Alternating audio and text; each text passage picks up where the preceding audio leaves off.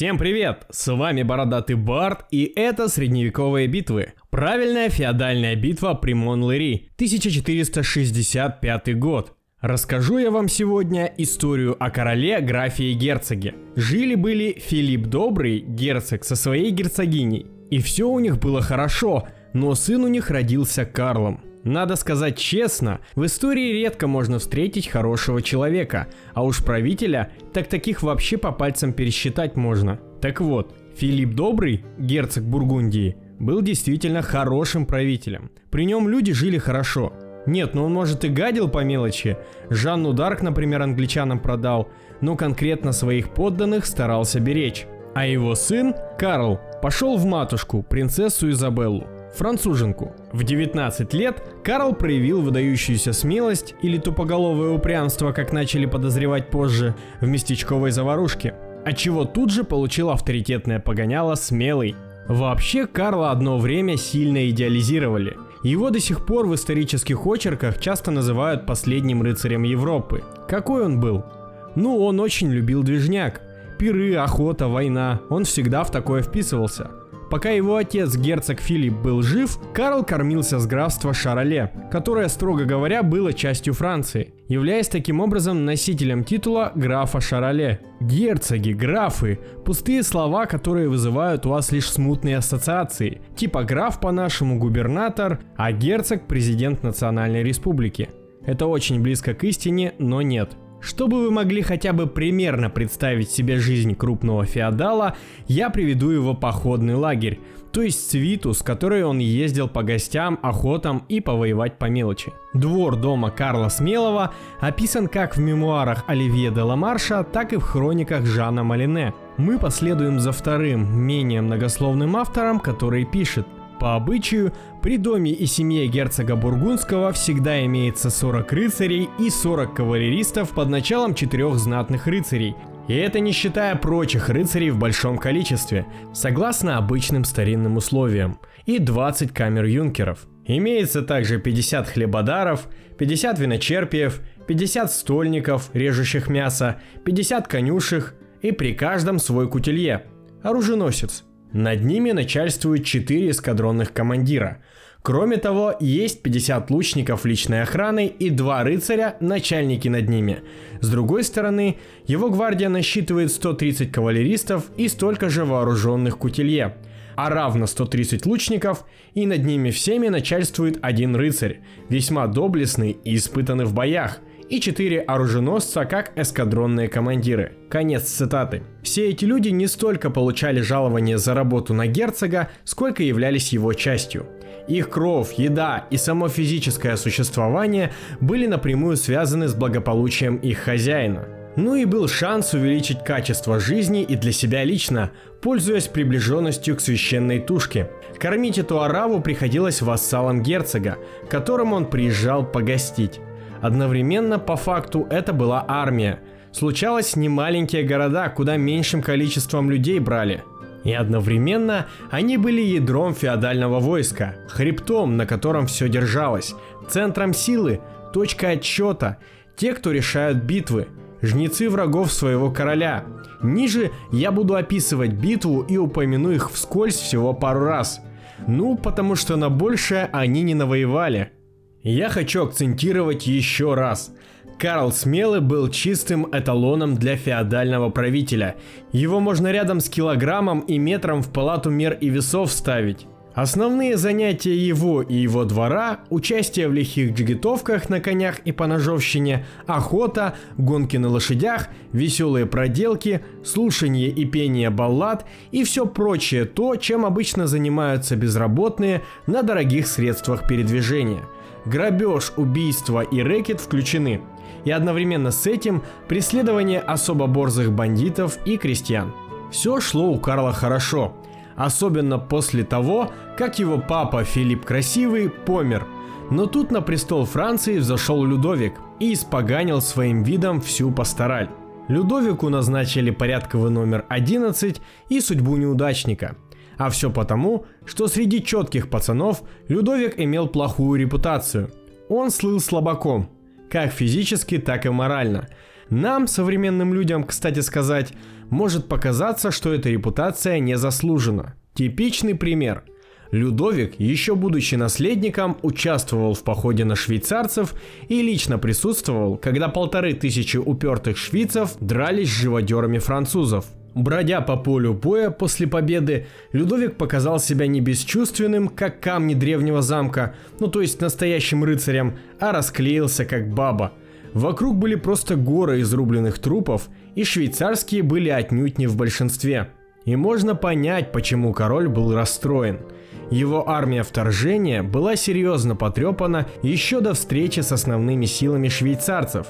Наемники начали бузить и требовать еще бабла, а швейцарцы мало того, что кидались на минимум пятикратно превосходящие силы, еще и трудно, даже мучительно трудно умирали и совсем не сдавались. И тут-то Людовик неосторожно высказался в том ключе, что в рот ему ноги, если он еще раз с этими отбитыми на голову психами будет воевать. Еще непонятно, кого именно он имел в виду, швейцарцев или таки своих наемников, но эту фразу услышали и стали пересказывать. Ну как же, король, вернее тогда дофин, наследник короля, признался в том, что он испугался. А надо понимать, что в рыцарской среде подобные заявления были несколько опрометчивы. В одной битве, не намного позже описываемых событий, рыцарская конница подверглась болезненному обстрелу артиллерией, и военно-начальник прислал приказ отойти на 200 шагов, чтобы выйти из-под обстрела. Что сделали рыцари? Правильно, возмутились хамством и пошли в атаку.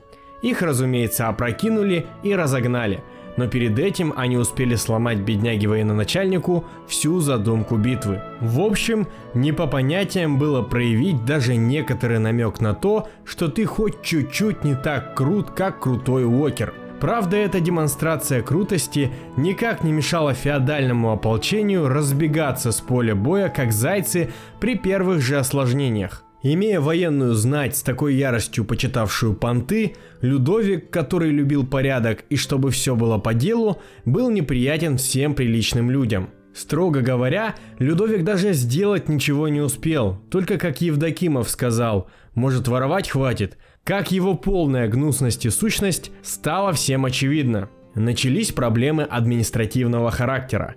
Людовик искал людей, которые хоть и воруют, но хотя бы работают – Тут надо отдать должное благородным шевалье Франции. Подленькую автокатастрофу, в то время несчастный случай на охоте, они устраивать не стали. Может они и были ворюгами и упырями, но все же не были ничтожествами. Неудивительно, что крупные феодалы Франции подняли справедливое восстание против такого мерзкого короля. Разумеется, просто мятеж им не подходил. Не хватало понтов. Выход был найден – они объявили себя Лигой народного блага. Народ содрогнулся в ужасе. К несчастью, Лига добавила себе легитимности, поскольку их возглавил не кто-нибудь, а герцог Карл Берийский, младший брат короля. Командовал же движухой по факту Карл Смелый. Как и зачем он туда влез – отдельный разговор. Так-то Карл Смелый был давним корешем Людовика. Они вместе росли, были даже не сильно дальними родственниками. В общем, братухи – тем более, что являясь графом Шароле, Карл автоматически становился вассалом французского короля, то есть Людовика номер 11. Если со стороны посмотреть, воевать против Людовика – это прямое нарушение вассальной клятвы, вроде бы не по понятиям. Но Карл имел аргумент.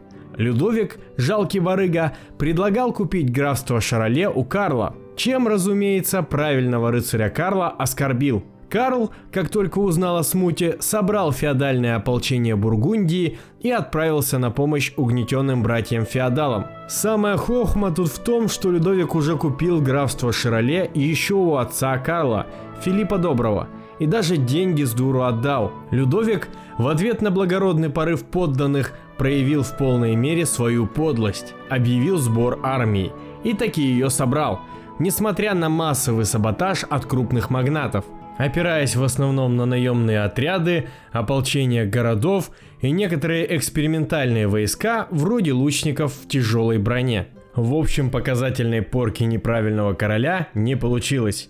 И две вполне себе правильные феодальные армии сошлись в битве при Монлери. Карл рассчитывал разбить королевские войска с помощью войск герцога Берийского и герцога Бретонского, которые шли из Британии под предлогом покончить с распрями в столице. Людовик же надеялся на победу над бургундцами с помощью верного ему парижского гарнизона. Кстати, всеми презираемый французский король был не так уж и одинок.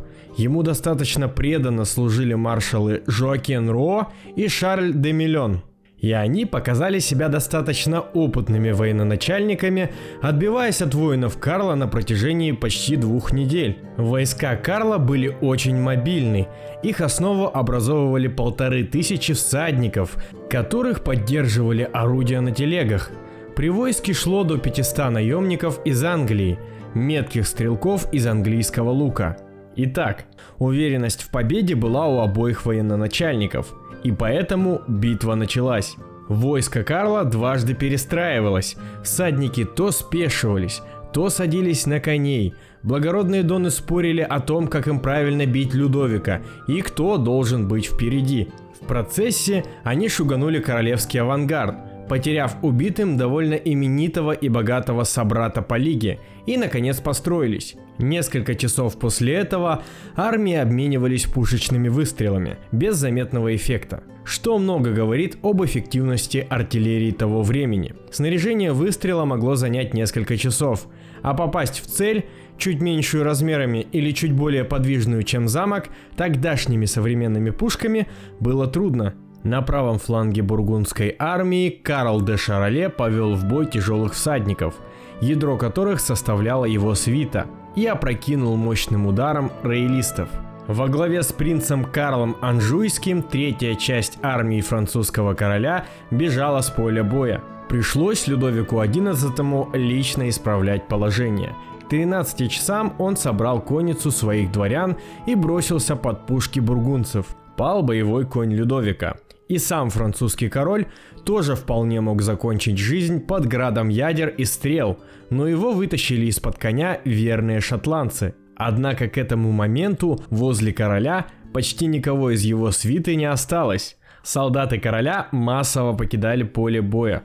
Толпы бежали к замку, надеясь укрыться за его стенами – Король скакал за беглецами, сняв шлем, чтобы все видели его лицо и не переживали. Бой завершился вечером, в силу наступившей темноты, но еще до этого он свелся к перестрелке лучников и пушкарей. Ночью войска короля стали отходить к Парижу. И вот тут Людовик сделал интересное. Он сразу же разослал герольдов, трубивших о победе короля. Всем говорили, что бургундцы потеряли втрое больше солдат, чем войско его величества. Армия Карла и его союзников простояла у замка Монлери еще два дня, собирая убитых. Было взято семь неприятельских орудий. В лагере бургунцев все были убеждены в том, что сражение ими выиграно, что логично. Король позорно бежал, уступив им поле боя. Все шумно, весело и под вино лизали седалище наследника бургундского престола. В числе прочего, на общей сходке короновав его почетным погонялом Смелый, с которым и вошел Карл де Шароле в мировую военную историю. Смотря на мутный результат битвы, король увидел, что война – это не его, и надо мутить в другую сторону. Цитата. Французский король помирился с Карлом в Конфлане осенью 1465 года. Бургунцы получили земли на Сомме, а остальные участники лиги тоже не остались в накладе, получив от короля новые угодья и города. Чтобы вы понимали, получить от короля даже маленький городок – это как сейчас получить от папы большую нефтевышку. Для современников битва при Монлыри показательна массированным применением тяжелой артиллерии и мощного артиллерийского огня. Стало очевидно – Конница вновь после Столетней войны стала восстанавливать свои позиции в сражении, а огнестрел остался в нише осадных приспособлений, малопригодных для полевого боя. Так выглядела битва, если посмотреть на красивую схемку и излагать четко и по делу. Но как же она выглядела на самом деле? У нас есть прекрасные мемуары Филиппа де Комина, который на тот конкретный момент был бесконечно преданным вассалом графа Шароле, он же Карл Смелый, он же будущий герцог Бургундский. Мемуары его ценны тем, что он яростно пытался показаться умным. И поэтому там есть много заимствований.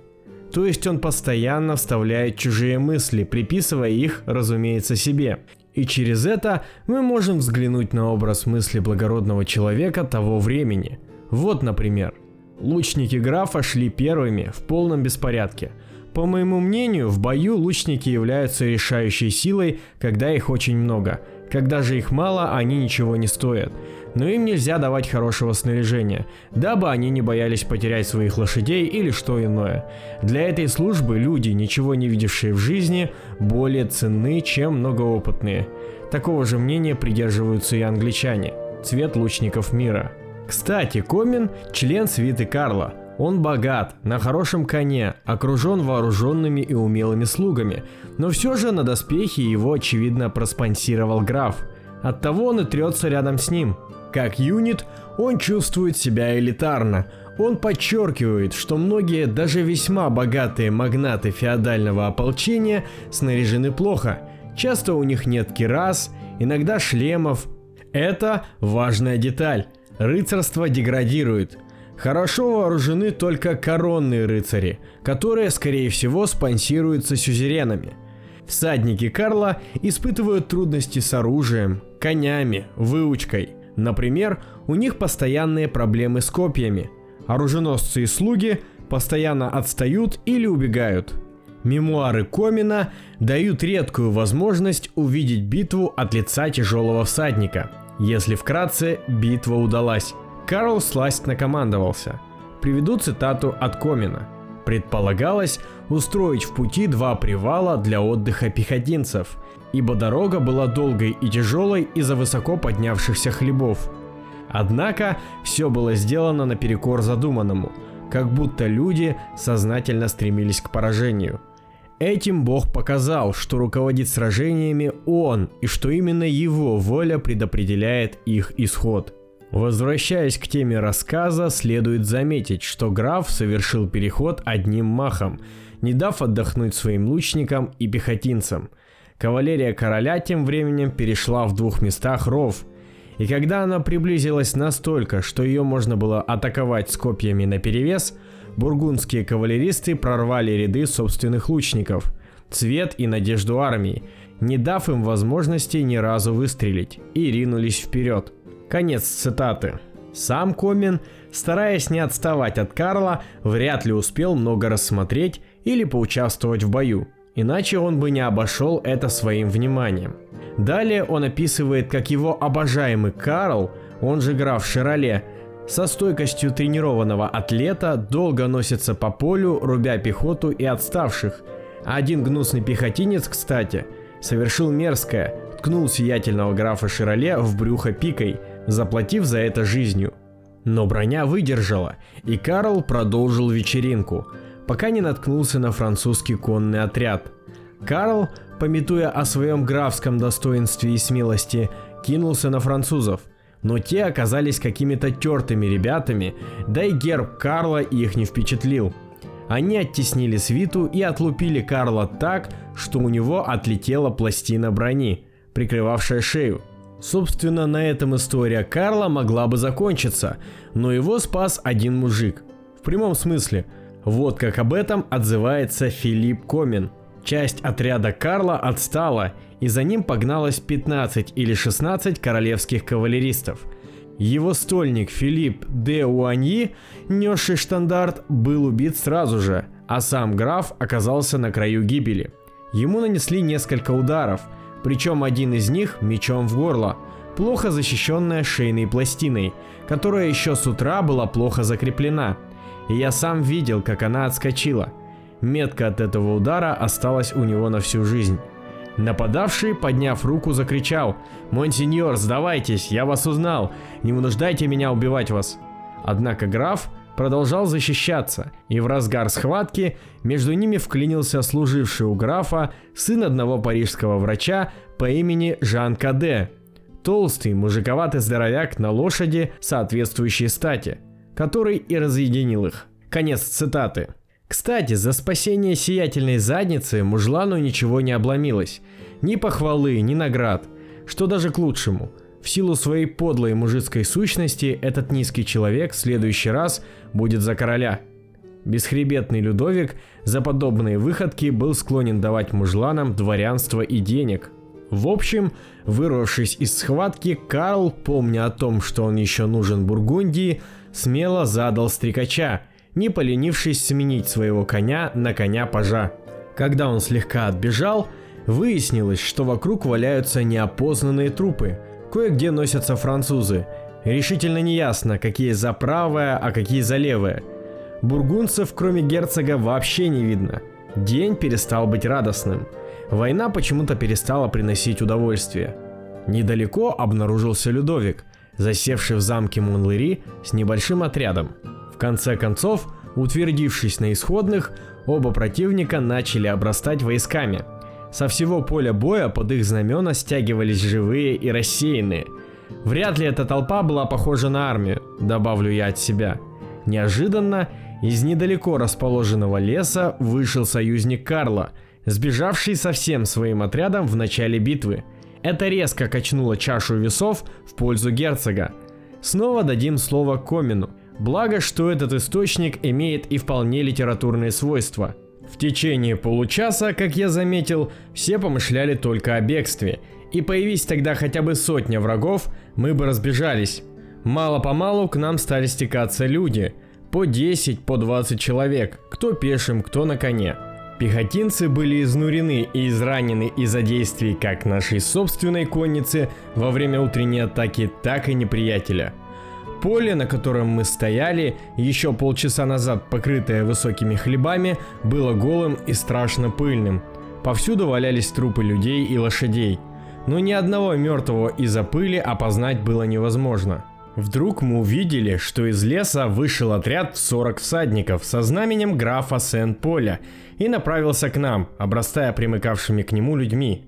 Нам казалось, что он движется слишком медленно – Графу два или три раза посылали гонцов с просьбой поторопиться, но он не спешил и продвигался шагом, заставляя своих людей подбирать валяющиеся на земле копья. Двигались они в боевом порядке, и это ободряло нас. Когда они с присоединившимися к ним людьми подошли к нам, то у нас оказалось 800 кавалеристов. Пехотинцев же почти не было, что и помешало графу Шароле одержать полную победу – так как войско противника находилось под защитой рва и высокого вала. Так, в течение одного абзаца Карл Смелый изменил результаты битвы от «пора рвать когти» до «тупая пихтура опять не дала нам победить полностью». Хуже того, от Людовика начали откалываться крупные амажные отряды магнатов. Ну, дескать, эта битва не такая, как я ожидал, я ухожу. Король Франции, Людовик XI, проиграл свою первую битву – Почему-то я постоянно вижу, что пишут «Карл Смелый одержал убедительную победу при Монлери». Но вы со мной согласитесь, что из источников эта победа не выглядит такой уж убедительной. Можно добавить, что во время хаоса битвы французы успели разграбить часть бургундского обоза, а сам Людовик, возглавив атаку своих личных вассалов в центре, ведь мог бы переломить ход сражения. Но ему просто не повезло, под ним убили коня. А потом, внезапно, все эти вассалы с тысячей лет преданного служения, обязанные ему всем младшие сыновья при дворе и прочие военные профессионалы оказались достаточно профессиональны для того, чтобы мастерски отступить, бросив короля. И его почти чудом спасла пешая шотландская гвардия. Кстати, тоже лучники. На тот момент их было 100 человек. После Людовик сильно расширил штат – он сделает орг-выводы. Тем не менее, прямо сейчас Людовик проиграл по очкам и пошел на многочисленные уступки. Король отдал графу Шароле города и земли на Сомме. Совсем недавно выкупленные им за 400 тысяч золотых ЭКЮ у герцога бургундского Филиппа III Доброго. Своему младшему брату, герцогу Карлу Берийскому, Луи отдал Нормандию и уступил свои сюзеренные права на Британь герцогство Алансонское и графство Э. Значительное пожалование землями, правами и прибыльными должностями получили и другие участники лиги. В целом, битва при Монлери – пример типичного феодального хаотичного боя. Люди на очень дорогих конях и в хороших доспехах достаточно мобильны, чтобы избегать тяжелого боя с сильным противником.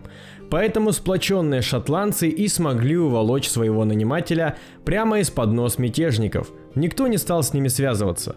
Да и вообще всадники, пользуясь преимуществом мобильности, в основном стараются пограбить. И то и другое неплохо им удается.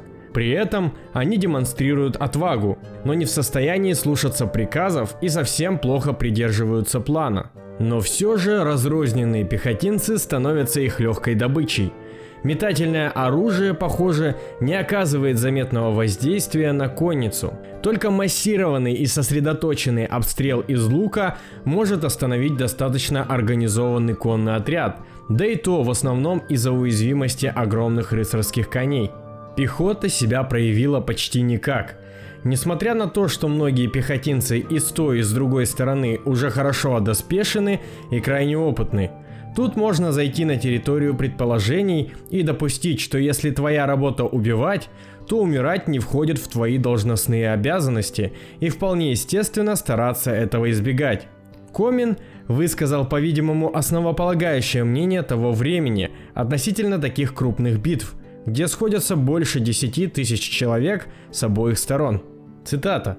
Мое мнение таково, что ни один человек по своему разумению не способен устанавливать и поддерживать порядок, когда имеет дело с массой людей.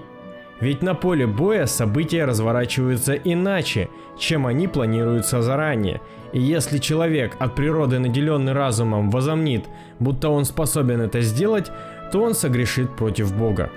Однако выводы Людовика и Карла были иные – они оба пришли к выводу, что назрела военная реформа и начали реформирование своих армий, однако действовали они при этом по разным направлениям. Но об этом в следующий раз. А на сегодня все. С вами был Бородатый Барт. Читайте книгу Владислава Доброго «Средневековые битвы» на Автор Today и подписывайтесь на наши соцсети. Всем пока! thank you